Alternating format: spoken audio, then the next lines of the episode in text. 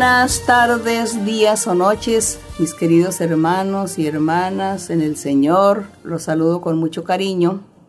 Y hoy vamos a estar haciendo una corta meditación de nuestro Señor Jesucristo cuando estuvo en la tierra predicando y enseñando su evangelio. Así que vamos a abrir la Biblia en Mateo capítulo 10. Y vamos a estar leyendo del 26 al 33. El Señor Jesucristo estaba, como de costumbre, predicando su palabra. Mucha gente lo seguía, mucha gente oía su mensaje y también tenía a sus enemigos que estaban ahí para criticarlo y para echarle abajo sus enseñanzas. Pero cualquier día estaba el Señor ahí predicando, enseñando, y les estaba diciendo a todos, a los apóstoles y a, sus seguidores, que el diablo estaría con el tiempo persiguiéndolos a ellos por causa de la predicación de la palabra del Señor. Y aquí en el, en el capítulo 10, en retrocedo al verso, el verso 21, que hablaba del Señor que llegaría el tiempo en que tendrían mucha persecución y que entre esas persecuciones que ellos tendrían, dice, el hermano entregará la muerte a, su hermano, es decir, que hasta en los mismos hermanos, la misma familia o los mismos padres, los padres entregando a sus hijos o los hijos entregando a sus padres para que los llevaran a la cárcel por causa de predicar la palabra del Señor. Y el Señor le decía, todo eso puede suceder más adelante, pero ustedes tienen que ser firmes. Ustedes tienen que confiar en Dios, creer en Él y seguir adelante porque eso es lo que va a suceder. Y además Dios va a permitir que suceda porque los probará. Estas son pruebas también que Dios estará dando a todos estos hombres y mujeres que van a recibir todas estas persecuciones, maltratos por causa de la predicación del Evangelio del Señor. Entonces, en el verso 26, el Señor le decía, cuando vengan toda esta gente a perseguirlos, a hacerles mal, a llevarlos a la cárcel, y los hijos se van a levantar contra los padres, los van a hacer morir, dice, serán aborrecidos de todos por causa de mi nombre, pero el que persevere hasta el fin de su vida, pues ese será salvo, ese será el que se lleva el premio, porque ha sido firme en los caminos del Señor y no le ha interesado, no le ha importado la persecución de la familia, de los vecinos, de las amistades, sino que ha seguido adelante en el camino de Dios. Eso es lo que el Señor quiere. Por eso en el verso 26 dice, así que no los temáis. No tengas miedo de la gente, no tengas miedo de aquellos que te persiguen, de aquellos que te critican, de aquellos que te juzgan. Quizá hasta te van a desheredar, pero tú, si eres firme, sigue adelante que vas a tener una gran herencia en la eternidad. Y dice el Señor, no los temáis, porque nada hay encubierto que no haya de ser manifestado, ni oculto que no haya de saberse. Lo que os digo en tinieblas, les decía el Señor, yo esto les estoy diciendo a ustedes en tinieblas, es decir, en privado les estaba dando estos consejos les dice, llegará el día en que ustedes tendrán que hablarlo abiertamente ante el mundo, hablar de mi palabra, de mi poder, del Evangelio, hablar del verdadero camino que lleva a la vida eterna. Ustedes ya lo van a decir sin temor, sin miedo, sin angustias. Eso llegará el día en que estas cosas van a suceder. Entonces el Señor seguía aquí en el verso 27 y decía, y lo que oís al oído, es decir, las palabras que el Señor en esos momentos les estaba diciendo a ellos así, muy privadamente, muy en secreto, les dice, proclámenlo desde las azoteas o publíquenlo con parlantes, con altavoces, donde todo el mundo escuche que Dios vive, que Dios salva, que Dios habla, que Dios hace feliz al hombre, que Dios da la vida eterna, en usando al mediador, al Salvador, al Rey Jesús de Nazaret. Eso era lo que él decía. Ustedes un día tendrán que publicarlo y hablarlo y pregonarlo. Entonces, cuando la gente hace eso, pues Dios lo premiará y lo bendecirá.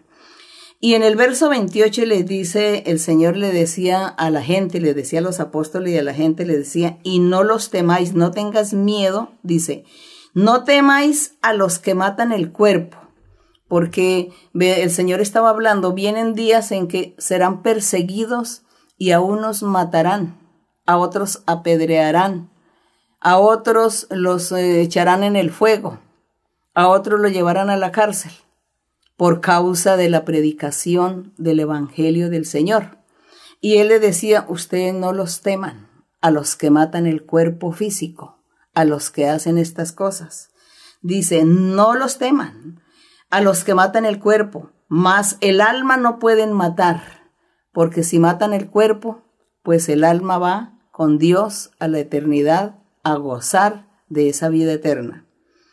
Y dice, el alma no la pueden matar. Temed más bien, dígale, tenga temor. Ustedes tienen que tener temor más bien de Dios, que es el poderoso.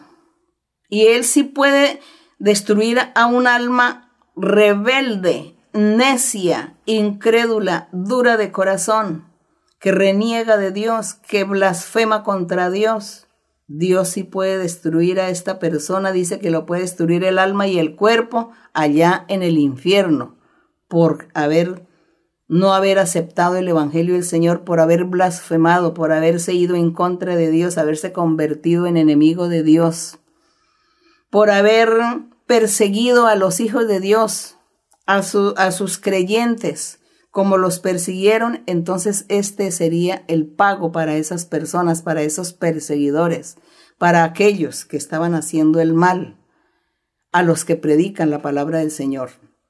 Entonces el Señor Jesús les decía, ustedes no le tengan miedo a los que matan el, el cuerpo físico, porque al alma no la pueden matar. Ustedes tienen que tener temor de Dios, porque Dios es el que tiene poder y Él sí castiga. Castiga a aquel que cometió la falta y lo castiga porque su, alma y su cuerpo van a dar al infierno a sufrir el fuego eterno por su desobediencia y su incredulidad y su necedad y dureza de corazón. Dice, a él si tenganle miedo. Eso es lo que dice el verso 28. Y en el verso 29 dice, el Señor les daba un ejemplo y les dice, no se venden dos pajarillos por un cuarto. Con todo, ni uno de ellos cae a tierra sin vuestro Padre, es decir, que aún los mismos pajarillos, siendo aves, lo que a ellos les sucede, les sucede por voluntad de Dios, siendo que son animales que ellos viven y que cuando mueren, mueren completamente con su espíritu, con su alma que tienen, muere el, el animalito. Y sin embargo, todo lo que el animalito hace, lo hace por voluntad de Dios. Con mayor razón, ¿qué hará Dios con los seres humanos? ¿Qué hará Dios con los hombres y mujeres que tienen cuerpos físicos, que se corrompen, se destruyen o se acaban o terminan en polvo, pero que el alma y el espíritu sigue viviendo para Dios, los que se salvan, y para el infierno, los que se pierden? Entonces Dios estaba, el Señor Jesús estaba haciendo esa comparación con los pajarillos, que todo es voluntad de Dios. Y en el verso 30 dice, pues aún vuestros cabellos, es decir, los cabellos de nosotros, dice, aún vuestros cabellos están todos contados. El Señor sabe cuántos cabellos tenemos cada uno de nosotros, porque Dios todo lo sabe. Y si Dios se preocupa por los animales, con mayor razón se preocupa por los seres humanos. Entonces el Señor les decía en el verso 31, Dios sabe todas las cosas, conoce todo, Él es el que da el pago, Él es el que da el premio, Él da la bendición. Ustedes busquen, sigan a Dios, que con Dios van a tener el triunfo y la victoria en todos los aspectos de sus vidas. Y en el 31 dice, así que no temáis, porque ustedes valen más que muchos pajarillos. El 32, a cualquiera pues que me confiese, dice, cualquiera pues que me confiese delante de los hombres, es decir, que si nosotros, cualquier hombre o cualquier mujer, nosotros estamos predicando, diciendo que nuestro Señor Jesucristo es el camino que lleva a la vida eterna, Él es la vida y Él es el único camino, el único intermediario entre los hombres y Dios. El único es Cristo Jesús que murió en la cruz del Calvario y que en Él debemos creer y obedecer y seguir y confesar que Él es el Hijo de Dios, que el Señor Jesucristo es Dios y que el Padre lo envió para salvar la humanidad y que todo aquel que crea en Él y cumpla sus mandamientos tendrá la vida eterna. Eso es lo que nosotros debemos hablar y pregonar y decirlo a los cuatro vientos, sin miedo, sin temor, sino estar publicando el nombre del Señor. Eso es lo que significa a cualquiera que me confiese delante de los hombres. Eso, que Él es nuestro Dios, que Él es nuestro Salvador, que Él es el Mesías, el enviado de Dios, el que había de venir al mundo para salvar la humanidad. Él es el único camino que lleva vida eterna. Dice el Señor, si me confiesan delante de los hombres, yo también le, le, le confesaré delante de mi Padre que está en los cielos.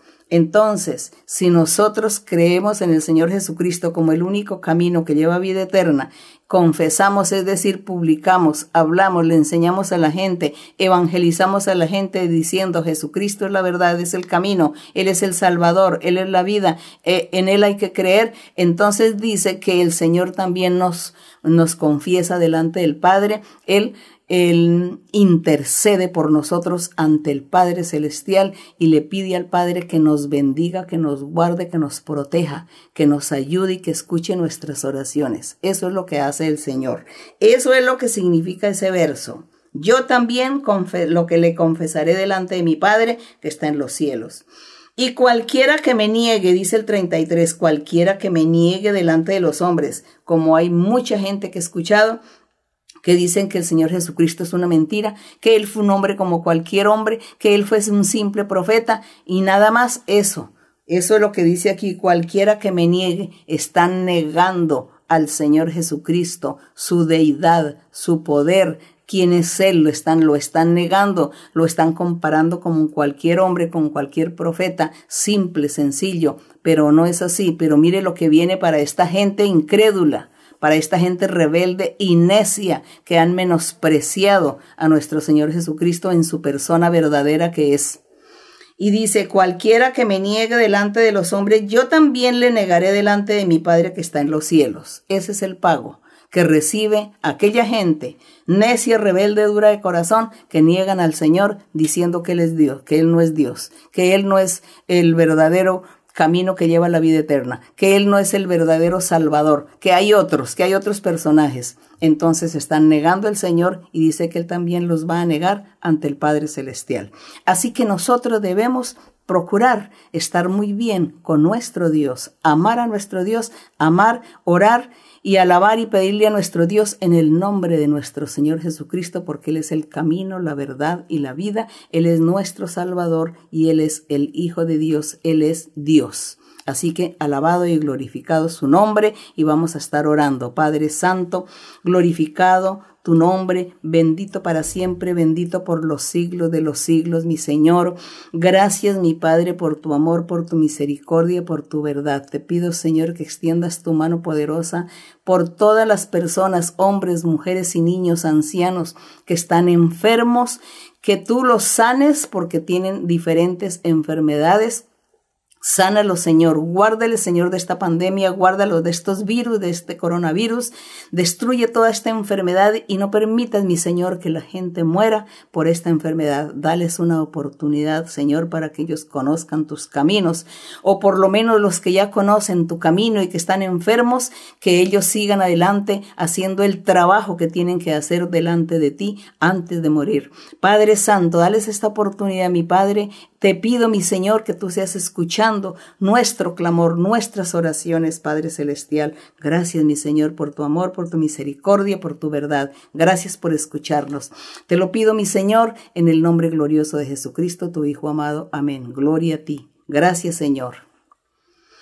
Alabada Jehová, naciones todas, pueblos todos, alabadle porque ha engrandecido sobre nosotros su misericordia y la verdad de Jehová es para nosotros, aleluya, amén.